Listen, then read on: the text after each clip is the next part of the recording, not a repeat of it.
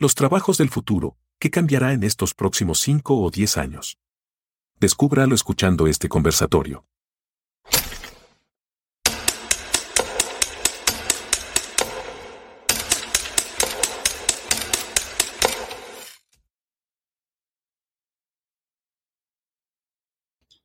Hola, hola. Hola, Pati. Buenos días. Hola, ¿cómo estás? Bien, gracias. ¿Cómo te va? Bien, también. Aquí feliz. Hola a toda nuestra audiencia. Bienvenidos a otro post de 21 minutos. Eh, pues Claudia, estamos muy contentos dándole la bienvenida a todos y, a ti para conversar en este cierre de esta segunda temporada.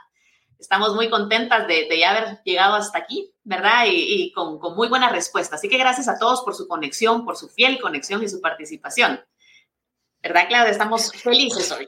Sí, la verdad es que mucho que compartir, mucho que, que conversar. Realmente han sido, pues, eh, etapas muy bonitas en donde hemos compartido con muchísimos profesionales, así que no solo el tema de hoy está con muchas expectativas, sino que también los que hemos compartido durante todas estas semanas, así que súper invitados a, a, poder acompañarnos siempre, ¿verdad? Pero abordemos el tema de hoy que tiene tanta, tanta audiencia, Patti, platiquemos de eso. Sí, sí, Claudia, yo creo que ahí sí, porque nos apremia el, tiempo como siempre. Pero bueno, vamos a arrancar hablando de este tema, como dice Claudia, que ha llamado tanto la atención, eh, en donde vemos que básicamente pues la fuerza laboral se está automatizando aceleradamente, cambiando el panorama de 85 millones de puestos de trabajo en los próximos cinco años. La automatización, junto con la recesión, está creando este escenario, Claudia, de doble disrupción para los trabajadores y para las empresas. ¿Cómo será el futuro del trabajo? ¿Acabará la tecnología con los puestos de trabajo y va a agravar la desigualdad? ¿O va a generar un trabajo más significativo y sociedades más saludables? ¿Qué habilidades van a ser requeridas? ¿Cómo nos podemos preparar para este futuro? Y de esto es lo que queremos conversar en estos 21 minutos. Así que, Claudia, yo creo que para entender mejor lo que viene y cómo eh, prepararnos, quizá podemos compartir con la audiencia en qué panorama nos encontramos hoy, a qué nos estamos enfrentando. Pues eso es una, eh, es, es, bueno siempre que hablamos de futuros, situarnos en dónde estamos el día de hoy. Ahí creo que eso es muy válido cuando estamos hablando eh, del trabajo. Hay cuatro factores que creo que están sucediendo en el ambiente. Una preocupación en general por la automatización, porque todos estamos siendo sujetos a la automatización y más en Centroamérica, Latinoamérica, que tenemos tra trabajos muy repetitivos, hay una preocupación por la automatización, por la velocidad del aprendizaje a nuevas capacidades que vamos a ir visualizando en, en el futuro. ¿Cómo vamos a aprender tan rápido como los cambios se están dando? La estabilidad de la empleabilidad, y no solo de la empleabilidad, sino que también de la capacidad para poder emprender. Esa es otra preocupación. Y por supuesto, cómo vamos a utilizar la tecnología, cómo la vamos a abrazar, cómo la vamos a adoptar para poder anticiparnos a estos eventos que van a ser. Pero si tuviésemos que, que pensar en el futuro del trabajo, y de los trabajos del futuro, ¿verdad? Que no es lo mismo que eh, hablándolo así, ¿verdad? Sino que yo pienso que tendríamos que situarnos en tres dimensiones que son extremadamente importantes para que nosotros empecemos a conversar. Uno, tenemos que pensar en el trabajo en sí, en las actividades que nosotros realizamos día con día. Segundo, tenemos que pensar en la fuerza laboral, es decir, quienes realizamos ese trabajo día con día. Y número tres, el lugar de trabajo, en dónde vamos a realizar ese trabajo, porque ahora más que nunca empezamos a escuchar, bueno, y, ya lo vivimos, ¿verdad? El teletrabajo o el trabajo remoto o los nómadas digitales como una profesión o como personas que están influyendo, ¿verdad? Pero todo esto, ¿verdad? Está rehaciendo, está cambiando el futuro de ese trabajo.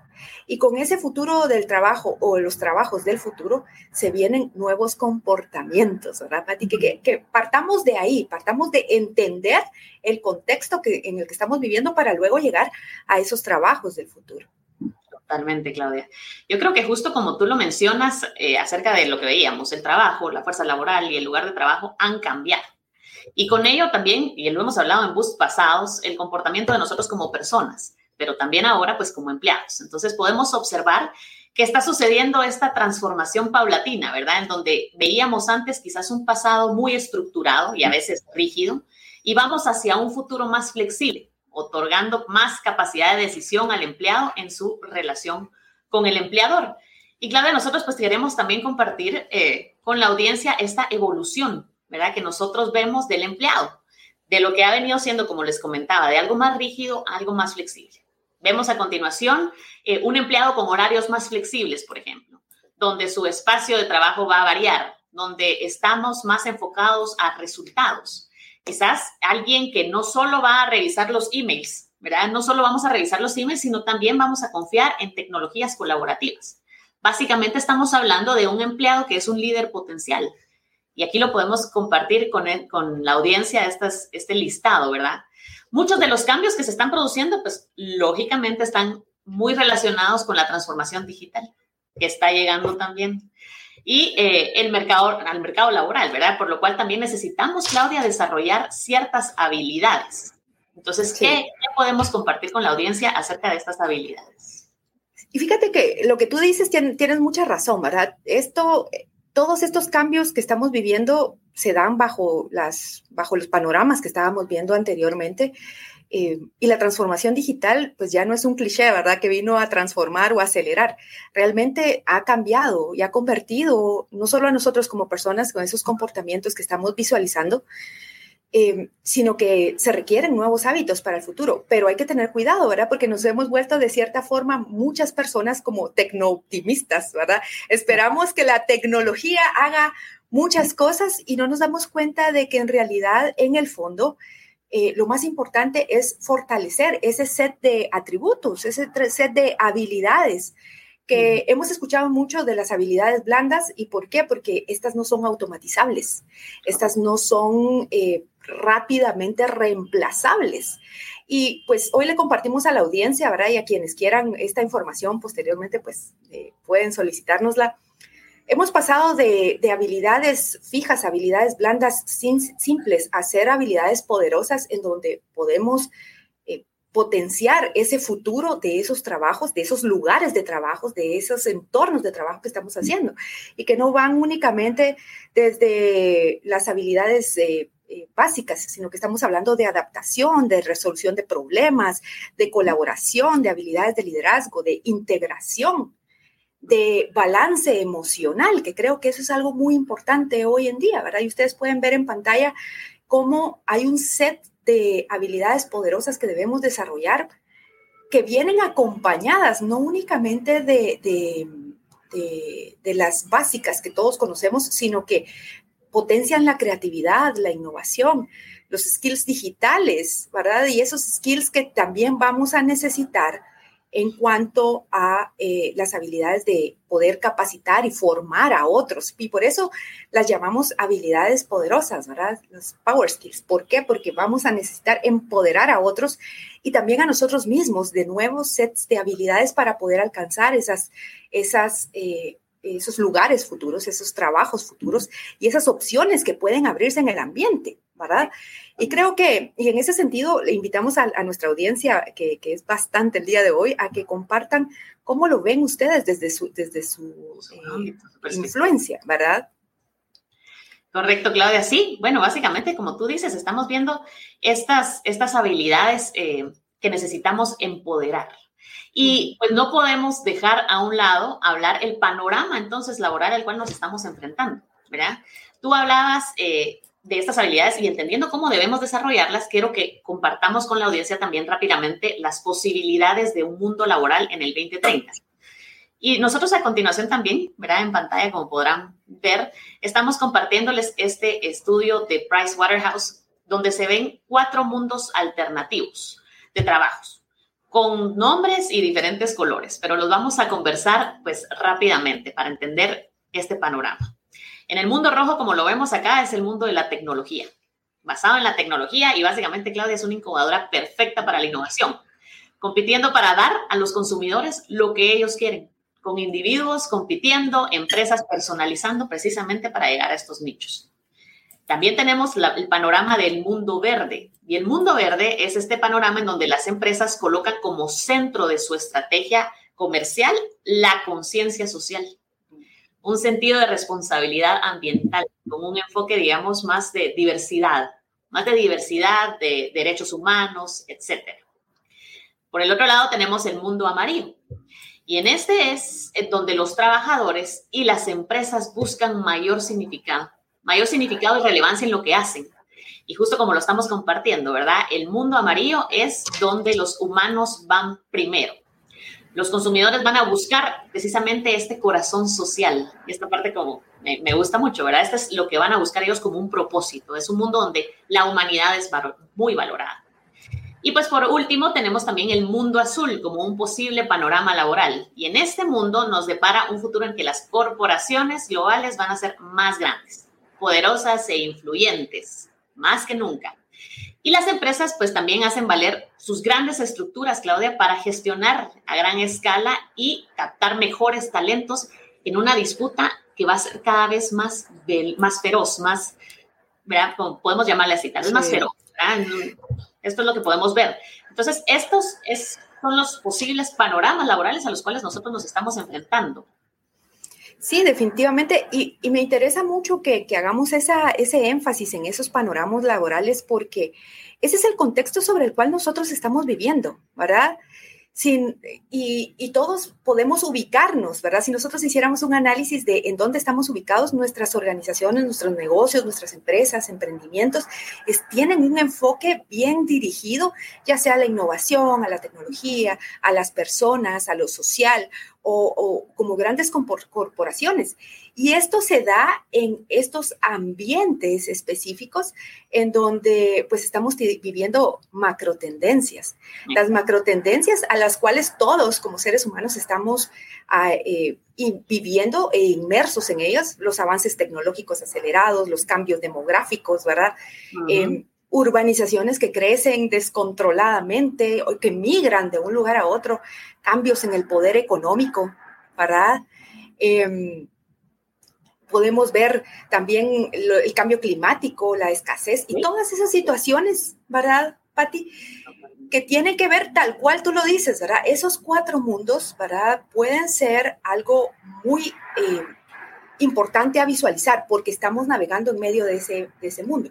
Y obviamente evolucionando hacia este mundo automatizado, en donde la inteligencia, si nos damos cuenta, está marcando ese futuro. Hoy estamos viviendo en el, en el mundo de la inteligencia asistida, ¿verdad? Automatizamos todo aquello que es repetitivo.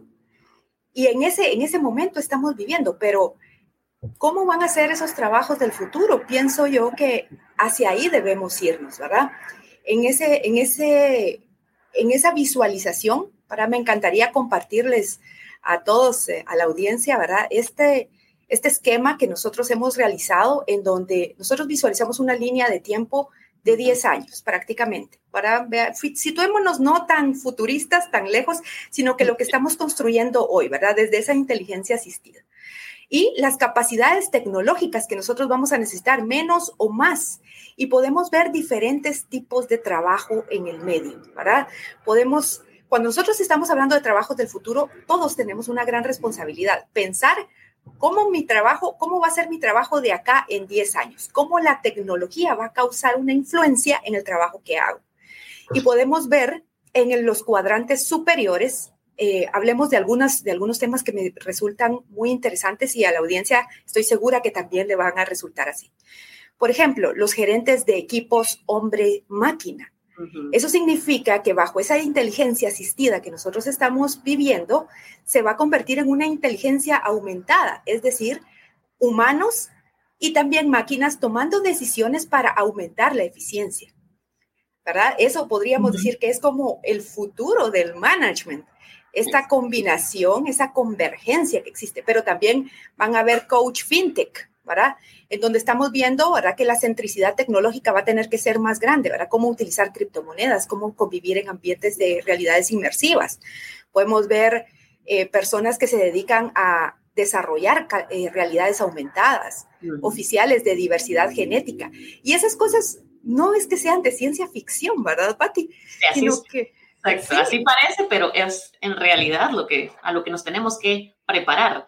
Mira, Claudia, que a mí me llama la atención. Bueno, yo soy, tú lo sabes bien, pero para la audiencia compartirles, yo como profesión de licenciatura soy diseñadora gráfica en publicidad y comunicación, pero veamos, y, conocemos ahora el diseño industrial, diseño de modas, pero veamos hacia dónde va esto. Vemos diseñadores de hogares inteligentes, ¿verdad? Es correcto. Diseñadores digitales, exacto. Cuando, cuando vemos en estos cuadrantes, ¿verdad? Personas dedicadas al diseño, vamos a necesitar personas que diseñen eh, ropa para los metaversos. Vamos a necesitar que sean diseñadores de ciudades inteligentes, diseñadores de muchos, de muchos otros aspectos que hoy el mundo del diseño se va a abrir a esos ambientes tecnológicos. Vemos, eh, por ejemplo, personas, eh, psicólogos de inteligencia artificial, ¿Por qué? Porque se está desarrollando mucho esas áreas en donde la convivencia tecnológica con la humana está creciendo. ¿Y cómo llegamos ahí, verdad, Patti? Exacto. ¿Cómo, verdad? Tenemos que ver con ciberseguridad, con analítica de datos, pero eso lo estamos trabajando ya desde hoy. Hoy, con los trabajos de hoy, estamos formando estos trabajos del futuro que se están diseñando. Totalmente, Claudia. Y yo creo que esta parte importante, justo como tú lo mencionas, de lo estamos haciendo hoy, y no podemos obviar hablar de quiénes entonces, Claudia, en este panorama y en este futuro que ya vemos, quiénes son estos actores responsables, ¿verdad? Em, y pues definitivamente las escuelas de negocios como es School of Management somos parte de estos actores responsables para llegar a esto que estamos conversando. Pero Claudia, yo creo que eh, nosotras que estamos en este medio de educación ejecutiva sabemos que muchas veces las personas no eligen sabiamente una institución académica para formarse en el futuro. Y creo que es eh, una buena oportunidad ahorita pues mencionar qué es lo que nosotros hemos visto en cuanto a errores. Probablemente, a grosso modo, guiarnos por, por rankings, que Claudia, pues tú y yo, probablemente muchas personas de la audiencia sabemos que esto es, es pagado, ¿verdad? Es, es comercial, hay un trato detrás, entonces, ¿qué tanta validez hay? La duración de los programas. Muchas veces vemos ahora, ¿verdad? Que nos ofrecen de todo. nos ofrecen licenciatura, maestría, especialización, casi que doctorado en par de meses. O quizá instituciones académicas sin respaldo detrás, ¿verdad? Sin este respaldo. Entonces, Claudia, tal vez podemos decirle a la audiencia cómo podemos formar nuestro criterio o qué debería, deberíamos de evaluar. sí, yo pienso, yo pienso que, sabes que, que, es una pregunta que me he hecho y que he dialogado con muchas personas. Y en realidad yo pienso que hay una confusión en el ambiente cuando hablamos de futuros, cuando hablamos de trabajos, cuando hablamos de instituciones, de actores responsables. Hay una confusión entre agilidad, ¿verdad? flexibilidad y aprender superficialmente. Yo considero que el aprendizaje estructurado siempre va a ser necesario porque forma, ¿verdad? Son como escalones que nosotros vamos desarrollando. Entonces, si eso es así, nosotros debiésemos informarnos muy bien y no, no dejarnos ir por por, em, por lo superficial, sino que tenemos que encontrar formación que sea actualizada y que sea útil para el entorno, para ese trabajo del futuro que yo estoy desarrollando, ¿verdad? Em, la velocidad con la que vaya, no, mm, muchas veces como ser humano yo no voy a aprender mucho más rápido de lo que mi capacidad cognitiva pues puede asimilar, ¿verdad? Entonces yo tendría que ver la formación que sea eh, actualizada y que sea em, suministrada de la forma que yo puedo captar esa información. Número dos, ¿quiénes son los que me están transmitiendo esa información? ¿Qué tipo de profesionales, verdad? Muchas veces en el ambiente, pues nos dicen, ah, ok, viene de, del otro lado del mundo, pero se aplica esto con mi realidad puedo llevarlo yo a mi sitio de trabajo. Y número tres, yo pienso que también, eh, como tú bien lo decías, ¿verdad? No es temas de rankings, no es temas de, sino que qué tipo de respaldo puede haber evidenciable, ¿verdad? Que se pueda evidenciar y que se pueda eh, compartir, transferir y analizar, ¿verdad? Para que yo pueda adquirir ese, ese aprendizaje estructurado, porque los trabajos del futuro van a requerir de eso de actualidad, de profesionalización a, una profundidad diferente y poder respaldar esa información. Entonces, esos trabajos del futuro que estamos generando, los actores responsables tenemos que calibrar la velocidad, la duración, la intensidad, la extensión Y por supuesto, el manejo de la incertidumbre con las personas que se van involucrando en este tipo de proyectos y procesos y gestión y aprendizaje y demás, ¿verdad? Totalmente, totalmente de acuerdo contigo, Claudia.